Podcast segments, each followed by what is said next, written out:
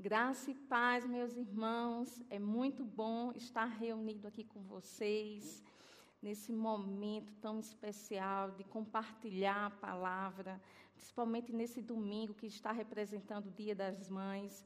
Eu sei que o Dia das Mães é todos os dias, mas receba cada mãe na sua casa o meu abraço. Eu declaro sabedoria, discernimento na sua vida para a construção do seu lar. Né? Uma boa mulher, ela edifica a sua casa, e eu sei que a mulher que está aí me assistindo é essa boa mulher. Bem, o que Deus vai compartilhar conosco nessa manhã é um tema muito interessante que Deus ministrou principalmente para mim. Né? É um tema que sempre mexeu muito comigo ao longo é, da minha vida, principalmente no início da, da minha carreira cristã. É, não sei assim da realidade de vocês, né, mas quando eu me converti, né, eu vinha de uma realidade de, de muito fracasso, né, de muita pobreza, né, de muita miséria. Né, tanto espiritualmente quanto financeiramente. E quando eu cheguei na, na igreja, o discurso era completamente outro. Né? Era um discurso de abundância, era um discurso de fartura, e não estava condizendo com a minha realidade, né? pelo menos a minha realidade anterior. E a gente sabe que pela palavra a gente leva um tempo para renovar a nossa mente a respeito do que Cristo fez por nós na cruz. Então vamos conversar um pouco sobre dinheiro, sobre finanças. Bem, a, a palavra de ordem que o Senhor falou foi: não retenha. E nesse caso em específico era não reter o dinheiro. Mas antes de adentrarmos em específico para o que Deus vai trabalhar conosco, vamos orar. Pai, graças te dou pela tua fidelidade, pela tua palavra. Nós reconhecemos que o Senhor é o Deus das nossas vidas. Nós reconhecemos, Senhor, a tua palavra como a verdade. E a partir do que o Senhor vai compartilhar conosco nessa manhã, eu quero dizer que estamos disponíveis, Senhor, para ouvir e para praticar. Eu sei que essa palavra, ela vai trazer diferença, ela vai tra trazer transformação nas nossas vidas, ela vai frutificar. Porque a tua palavra é a nossa rocha inabalável. E nós estamos fincados nela, Senhor. Obrigada, Senhor, pelo teu espírito, pela tua unção, pela tua sabedoria nas nossas vidas. Em nome de Jesus, amém. Então, meus queridos, para nos basear nessa questão de não reter o nosso dinheiro, o Senhor me levou para Mateus 6, 19. E eu quero que você vá lá comigo.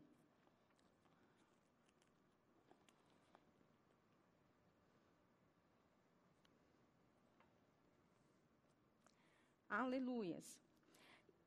Aqui, queridos, em Mateus, Jesus vai falar para os seus discípulos o seguinte: Não ajunteis tesouros na terra, onde a traça e a ferrugem tudo consomem, e onde os ladrões minam e roubam.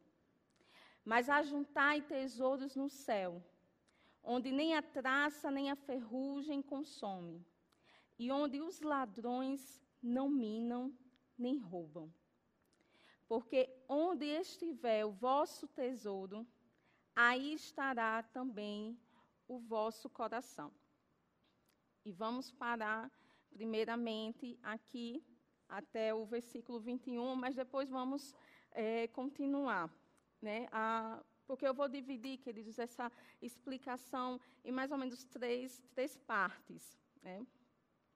Mas nessa em especial, que Jesus está tratando sobre o que seria ajuntar esse tesouro na terra e não um tesouro que, que vai ser corrompido pela traça e nos focarmos em ajuntar tesouro eh, no céu, foi porque o Senhor estava falando comigo que geralmente nos momentos de crise, como que estamos é, vivendo nesse momento, Satanás ele costuma dizer: retenha o seu dinheiro, até porque você não sabe o que vai acontecer no amanhã.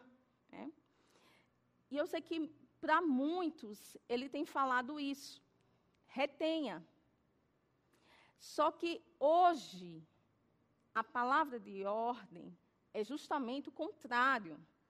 Não só hoje, porque pela palavra como um todo, a gente vê que Deus está falando isso né, há muito tempo, mas hoje, em especial, Deus está falando conosco. Não retenha o seu dinheiro por questão de medo ou de insegurança. Nós não vamos, queridos, encontrar base bíblica para isso. E o Senhor está querendo deixar isso bem claro para que a gente não permita que o medo assole o nosso coração diante dessa crise, diante do que Satanás está dizendo, que vai haver falta, que não vamos ter o que comer, que não vamos ter dinheiro para comprar, para consumir, e fica atemorizando os nossos pensamentos. Mas a gente, a gente sabe pela palavra que a gente deve guardar, não é verdade, a nossa mente. Justamente contra esses enganos que Satanás está querendo lançar. Porque isso é um engano. Reter, queridos, é um engano. Porque quem, quem não planta, não colhe. Esse é um, é um princípio, princípio bíblico. E Satanás sabe que se não plantarmos, justamente não iremos colher. Sim, é por isso que eu estou dizendo que eu levei um tempo para entender verdadeiramente isso. Porque quando, quando você está na igreja, a gente ouve tanto, amados, o discurso do dá, do dá, e você fica se perguntando, mas dá o quê? Eu não tenho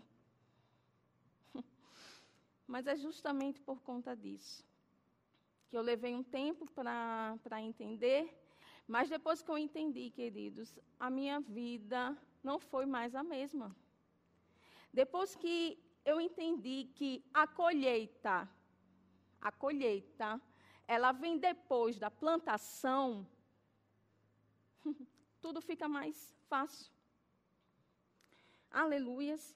E aí, escute né, com, com atenção para algumas coisas que o Senhor foi depositando, amados, é, na minha oração, à medida que eu estava orando aqui para trazer algumas, é, assim, a mensagem para vocês, né? Olha o que ele diz.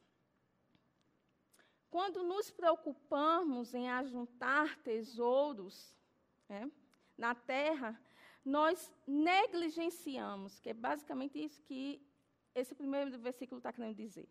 Quando nos preocupamos em ajuntar esses tesouros corruptíveis né, que estão na terra, nós acabamos negligenciando negligenciamos em ajuntarmos o que de fato Deus reconhece como um tesouro. O que de fato devemos ajuntar aqui nessa terra o que de fato está contabilizando para a nossa eternidade. É disso que o Senhor está tratando hoje. E aqui eu quero trazer um equilíbrio também, tá? o que Deus está tratando. Deus aqui não está dizendo, mas que é, é pecado você se organizar financeiramente. Que é pecado, por exemplo, você ter uma poupança para se resguardar financeiramente, não é isso. Mas Deus está falando de você confiar a sua vida nessas coisas.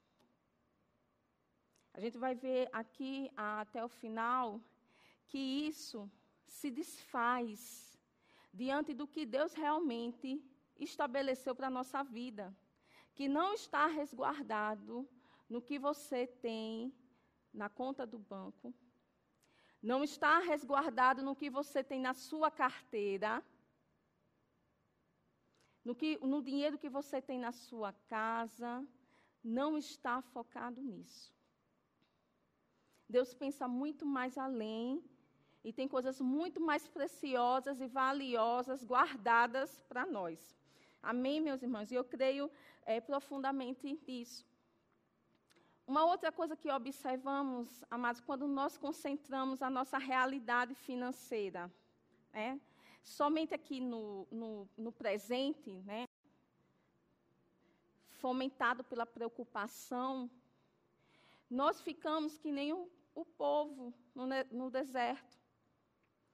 Que quando Deus estava lá provendo o maná, e ele disse: Olha, Vai vir pão, vai vir carne, e olha como Deus é bom, amados. Porque isso já foi gerado de muita murmuração. Mas aí Deus tão misericordioso disse: "Não, vocês vão ter pão, vocês vão ter carne, mas tem uma regrinha básica. Não precisa guardar para o amanhã. Por quê? Porque eu sou um Deus que provê diariamente. Oh, aleluias! Nós servimos a um Deus que provê diariamente. Mas a gente sabe que essa não foi a atitude do povo que estava lá no deserto. Eles guardaram comida para o dia seguinte. E se você já tem o conhecimento dessa passagem, você sabe qual foi o resultado. Apareceram bichos naquele alimento, o mau cheiro, ou seja, se estragou. Porque quando decidimos guardar o que não nos convém, o que Deus já está dizendo há muito tempo, não guarde, dê. Aí acontece justamente isso. Os bichos vêm e corroem, corroem, consomem aquilo. E acaba que você nem desfruta algo que você, querido, está assim guardando com tanto zelo. É meu, é meu, é meu, ninguém me tira.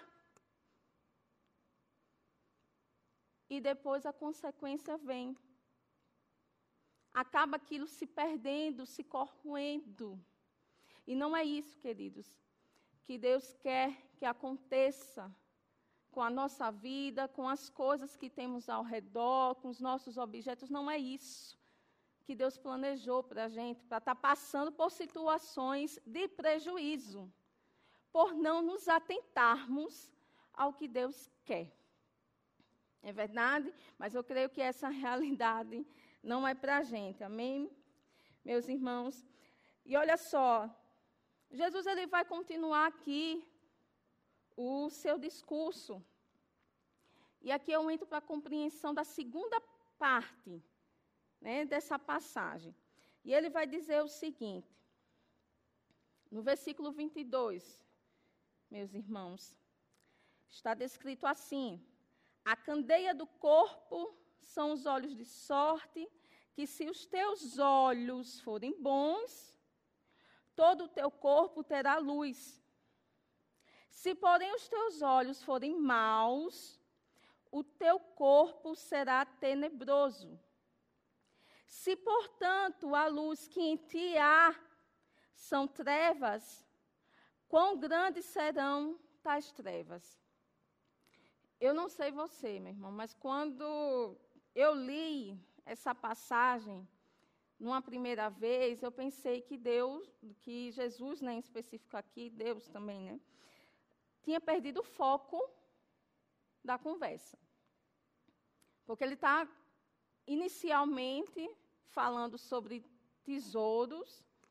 Né? E vamos aqui, eu aqui estou é, traduzindo aqui para dinheiro, né, como algo corruptível. E ele aqui, ele, no meio do que ele está tratando sobre o dinheiro, ele vai estar tá chamando, despertando a gente para falar sobre luz. Sobre luz. E ainda mais, queridos, é uma luz, veja no versículo 23, que eles bem assim, tome cuidado para que essa luz não seja trevas. Como é que, amados, eu posso ter luz, mas essa luz de alguma forma representar trevas? Para Jesus isso é perfeitamente possível. Mas eu te pergunto, por que, queridos, Jesus está falando aqui sobre dinheiro, mas ao mesmo tempo está tratando sobre luz. Mas que o, o que o Espírito Santo foi ministrando para mim foi que, nos momentos que Jesus vai falar, e principalmente no, no, na passagem assim anterior, é, Jesus vai dizer que somos luz. Então, significa que luz está relacionado com identidade. Porque ele está dizendo que somos luz, né? Isso a gente vai encontrar no, no, no, capítulo 5, só é você voltar aqui um pouquinho, meu irmão, no, no capítulo 5, versículo 14 ele vai estar justamente dizendo que somos luz. Né? Vós sois a luz do mundo. Não se pode esconder uma, uma cidade edificada sobre um monte, nem se acende a candeia e se coloca debaixo do alqueire, mas no velador e dá a luz a todos que estão na casa. Assim resplandeça a vossa luz diante dos homens, para que vejam as vossas boas obras e glorifiquem o vosso Pai que está nos céus. Então, Deus aqui está nos associando a sermos luz, é uma identidade. Mas o que que isso tem a ver com o dinheiro? É? E a resposta, queridos, que o Senhor tratou comigo é: Se temos a consciência que somos luz, principalmente, amados, depois de que, de que nascemos de novo, se temos verdadeiramente essa consciência, nós sabemos que o que temos e como lidamos com o dinheiro não tem nada a ver com a nossa nova posição. Veja bem, se eu de fato tenho a consciência, por exemplo, que eu sou Edgleide, que eu sou nordestina, nascida em Alagoas, e alguém chegar para mim e disser: Olha, seu nome não é esse, você não veio dessa região, você não veio desse estado. Eu vou dizer: opa, peraí, você está equivocada. Porque eu sei quem eu sou. Eu sou Edglede, sou a nordestina, alagoana. Independente, queridos, do que o outro diga, ou da situação ao meu redor, essa consciência de quem eu sou não muda.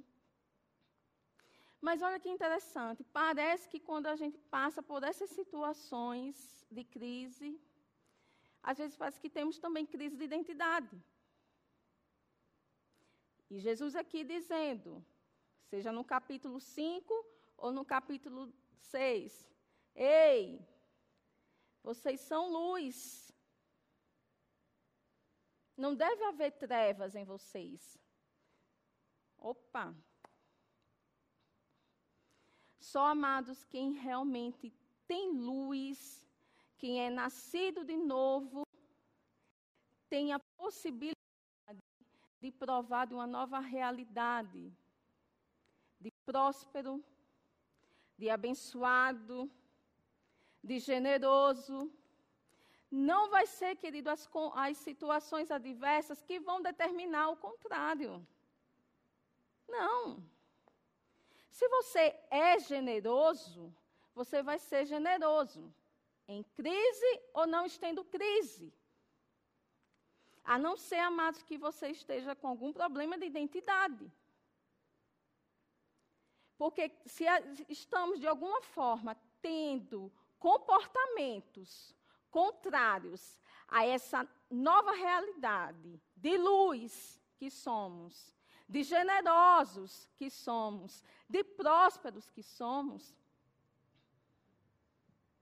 nós estamos dizendo ao mesmo tempo: Jesus, o que você fez na cruz eu desconsidero. Sim, amados, é forte isso, mas é. Quando não estamos andando condizente com essa nova realidade de luz, que Jesus está se atentando aqui, ao mesmo tempo estamos dizendo: eu não reconheço o que o Senhor fez na cruz. Porque a palavra diz, né? porque a palavra diz que, até em 2 Coríntios 8, 9, porque já sabeis a graça de nosso Senhor Jesus Cristo, que sendo rico, por amor de vós, se fez pobre, para que pela sua pobreza, pobreza enriquecesses. Quem amados. Eu e você. Agora, se eu tenho essa consciência que eu sou rica, que Jesus já fez isso por mim na cruz, como é que eu posso ter atitudes contrárias a isso? Se eu não estiver, de alguma forma, renegando o que a palavra está dizendo aqui ao meu respeito. Que sim, eu sou luz. Que sim, eu tenho tudo o que eu preciso. Que sim, eu tenho uma vida em abundância. Que sim, na minha casa não falta nada. Na minha vida não falta nada. Se eu tenho realmente essa consciência dentro de mim, eu vou saber lidar com o dinheiro da forma correta que é o que Jesus está chamando a atenção. Não ajunteis tesouro na terra. Isso ele não está querendo dizer que, olha, você não pode ser rico. Que ele foi justamente isso que ele fez na cruz. Ele se fez pobre, porque ele não era pobre, ele teve que se fazer pobre para que a gente assumisse essa posição de riqueza. Aleluias. E é nessa consciência, queridos, que devemos andar. Mas, voltando para o que ele está nos apontando, que tenha cuidado, né, para que essa luz, ela não seja trevas, né? Eu fiquei assim, é, meditando. Então, quer dizer que uma pessoa pode estar refletindo de alguma forma luz, mas não ser de fato uma boa luz, porque aí Jesus está apresentando: olha, tem dois tipos de luz. Tem uma boa e tem uma ruim. Tem uma que de fato eu estou presente e tem outra que não. Então, muitos queridos podem até estar brilhando parecendo uma árvore de Natal. Ei, estou brilhando.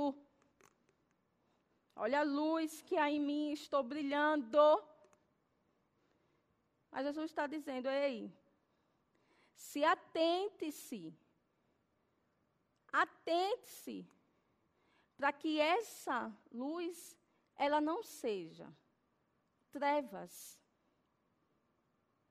E é por isso que devemos sempre estar policiando os nossos pensamentos, os nossos sentimentos, como de fato estamos lidando com o dinheiro. É um, e ele dá assim um, um exemplo muito interessante, que ele diz que a, a, a própria vida de, de Judas, não é?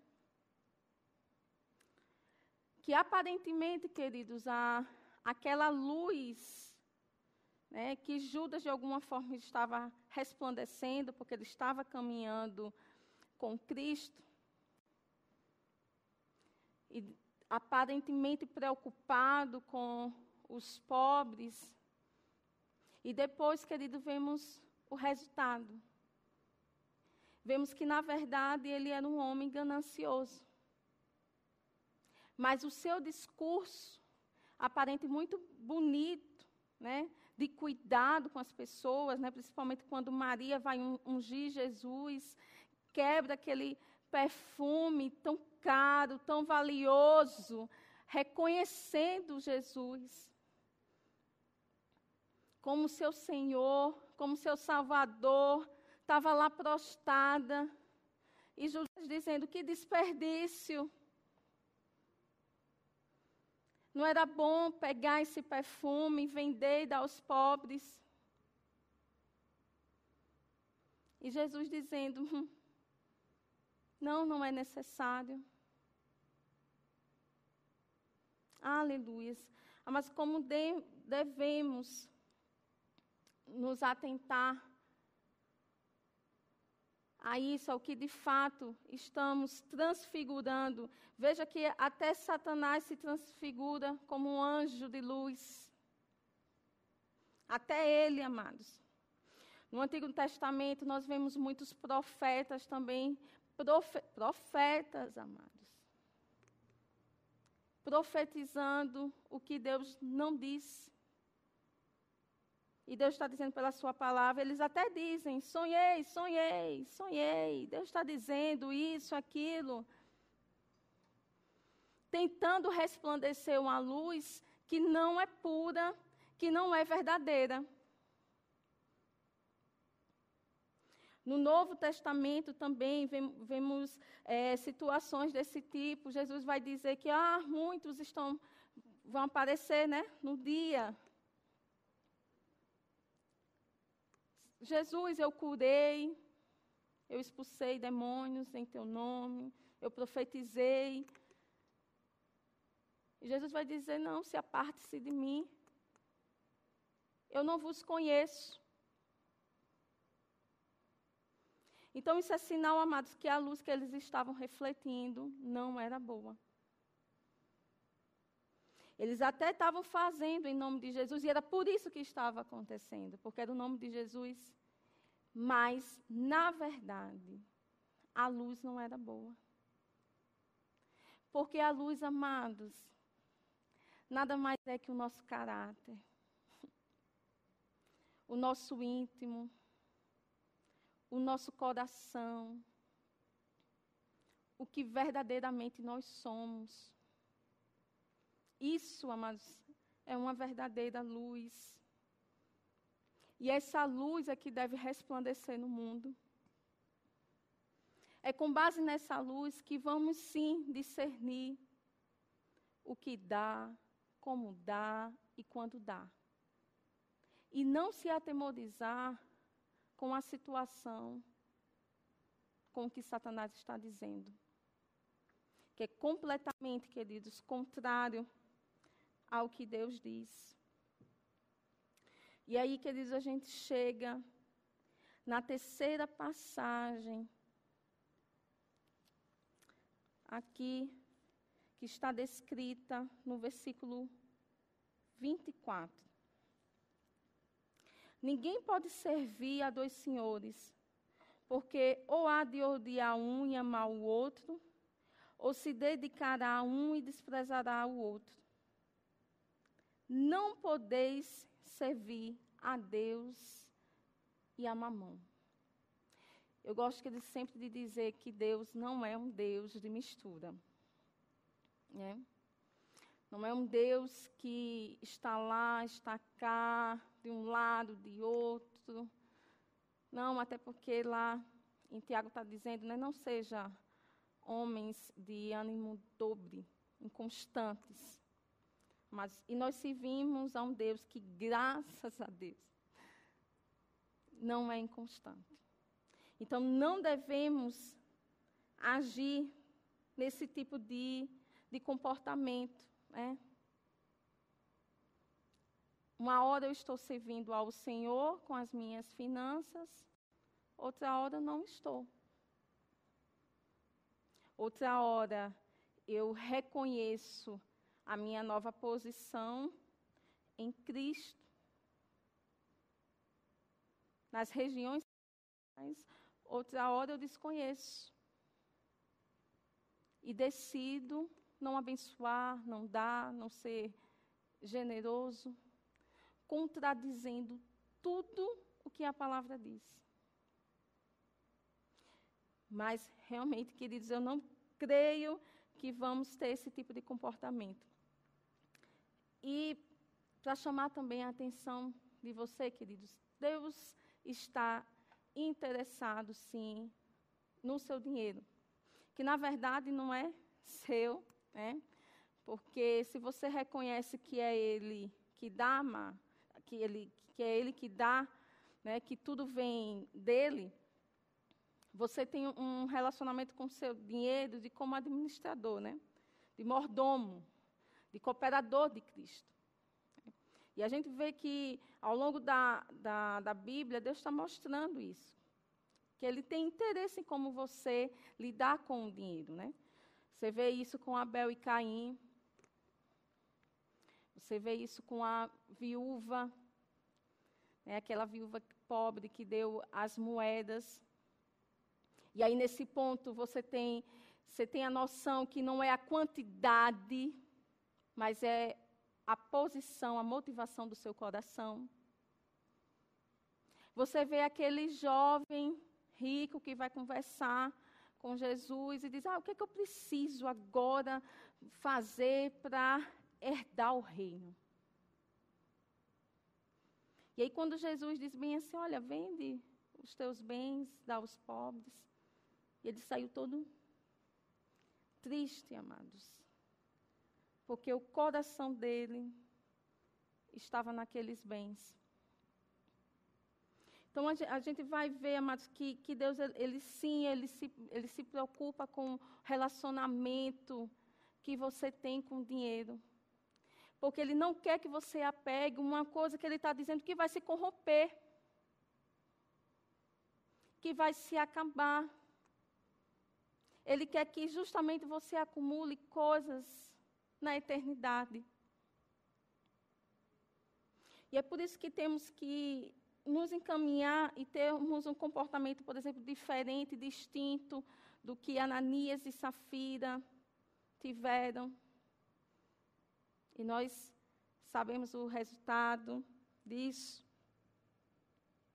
E um outro e outras vezes nós temos até é, um pensamento enganoso de achar que, ah, se eu, não, se eu não der, Deus não tem como realizar uma obra, Deus não vai ter como alcançar pessoas.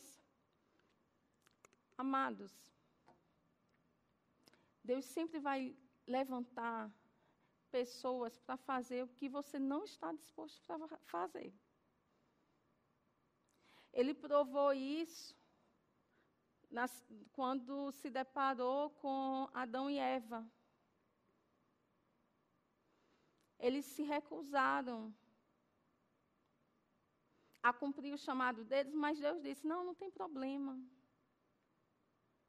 Não tem problema. Eu vou levantar o segundo, que é bem melhor.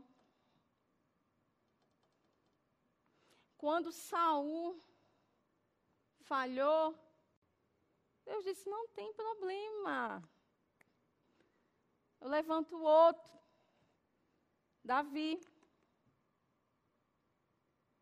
Então, Deus amado, sempre vai ter filhos generosos para doar. A questão é quem são esses filhos.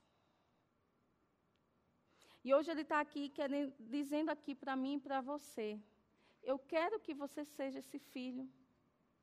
Eu quero que você tenha a consciência do que eu fiz na cruz.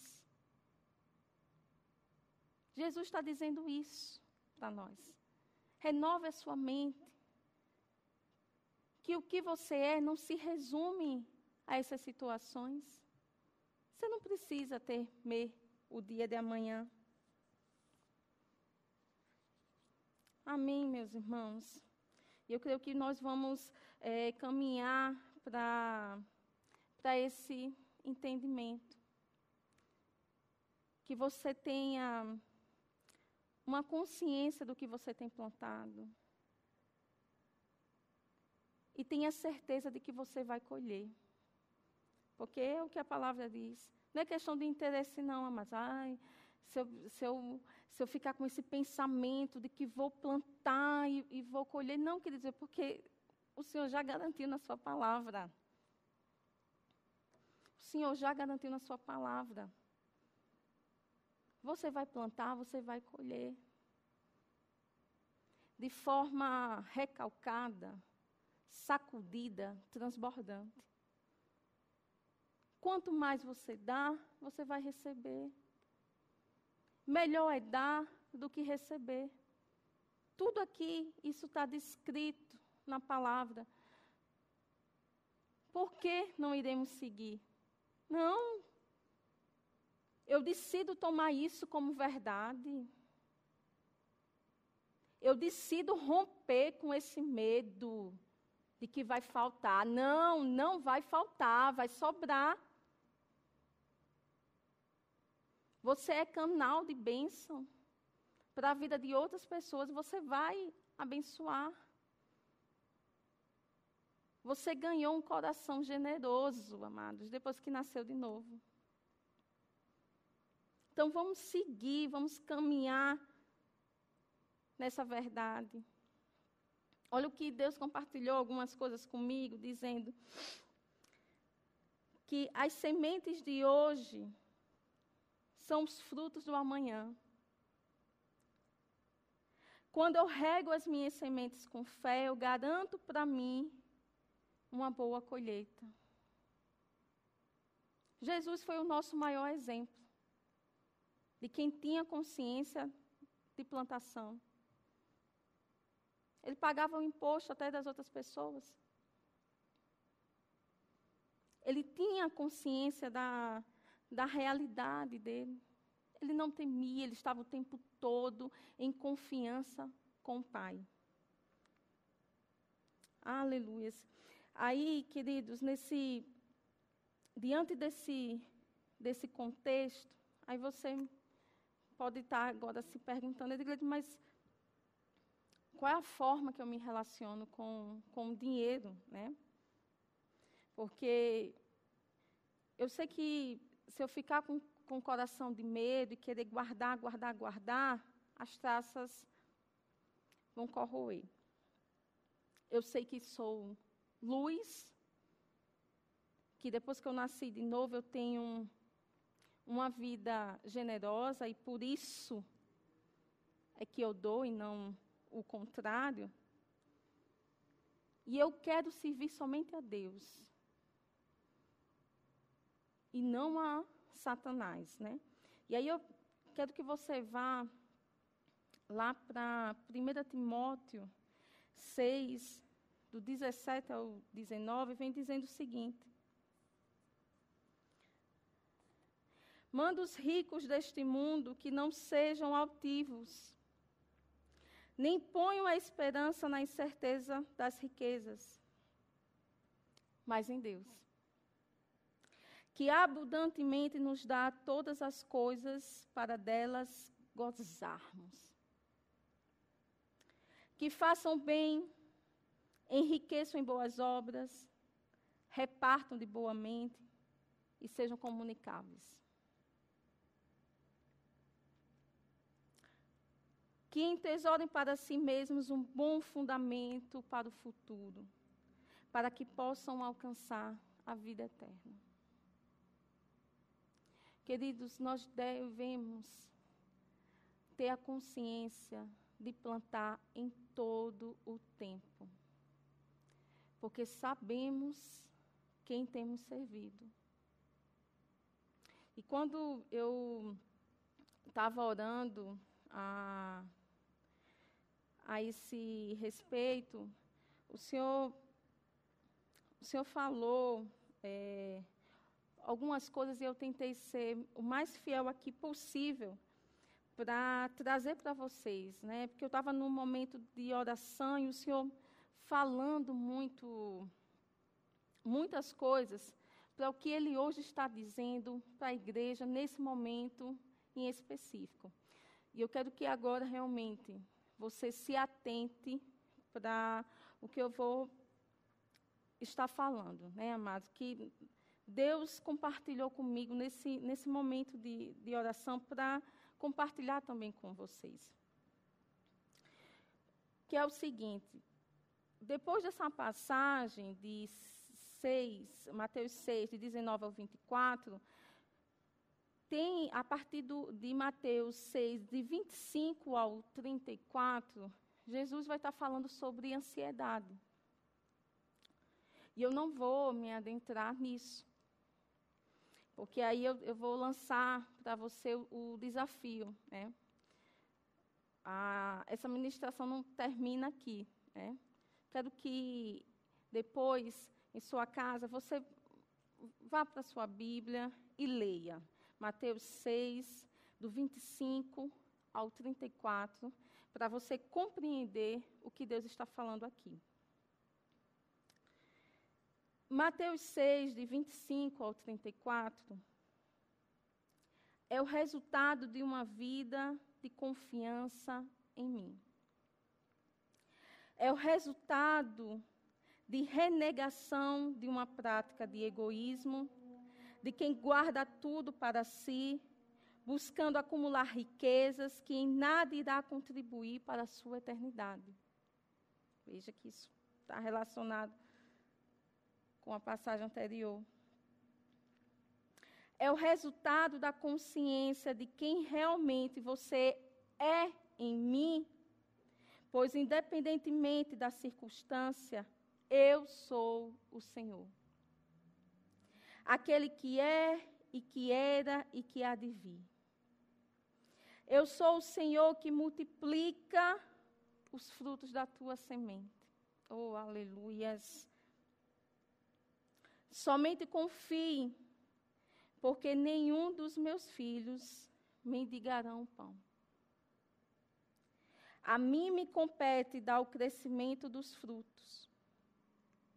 E presta atenção, amados, para o que Deus está falando. 2020 é o ano da abundância para aqueles que perseverarem até o final. Por isso, não retenha o que eu confiei a você. Não retenha dinheiro, dons e talentos. Não retenha o que eu projetei para você.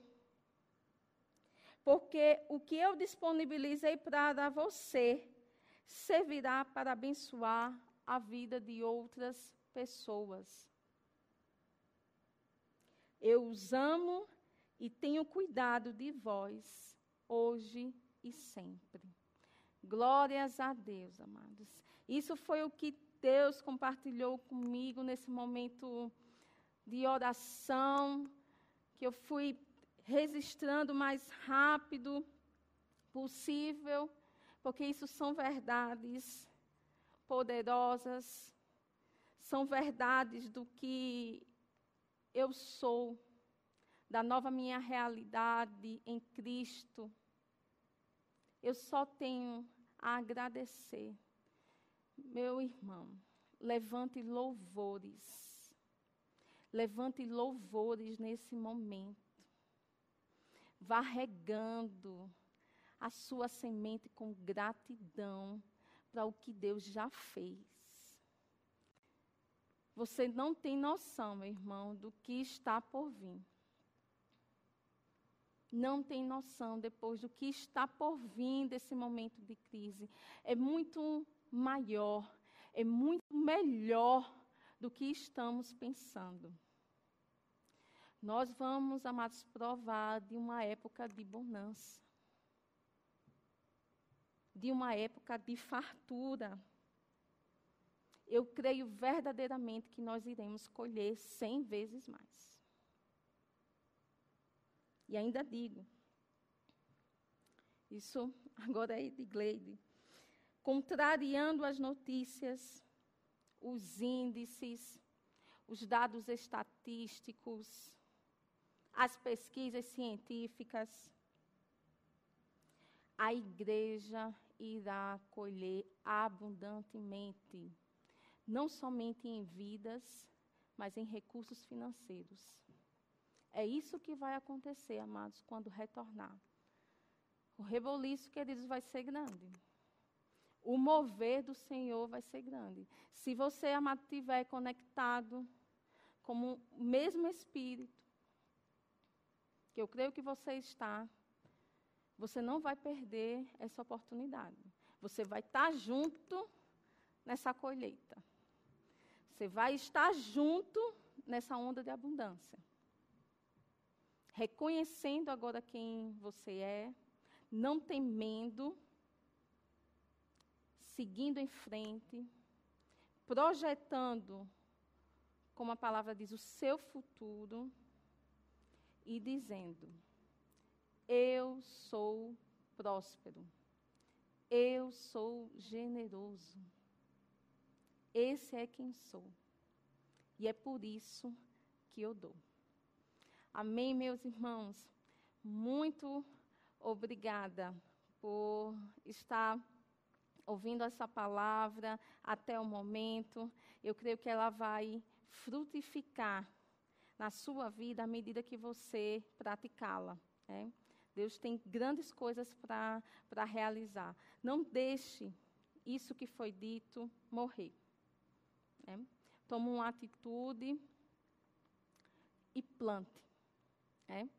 Tendo a consciência que certamente você vai colher abundantemente. Amém? Até mais, meus irmãos.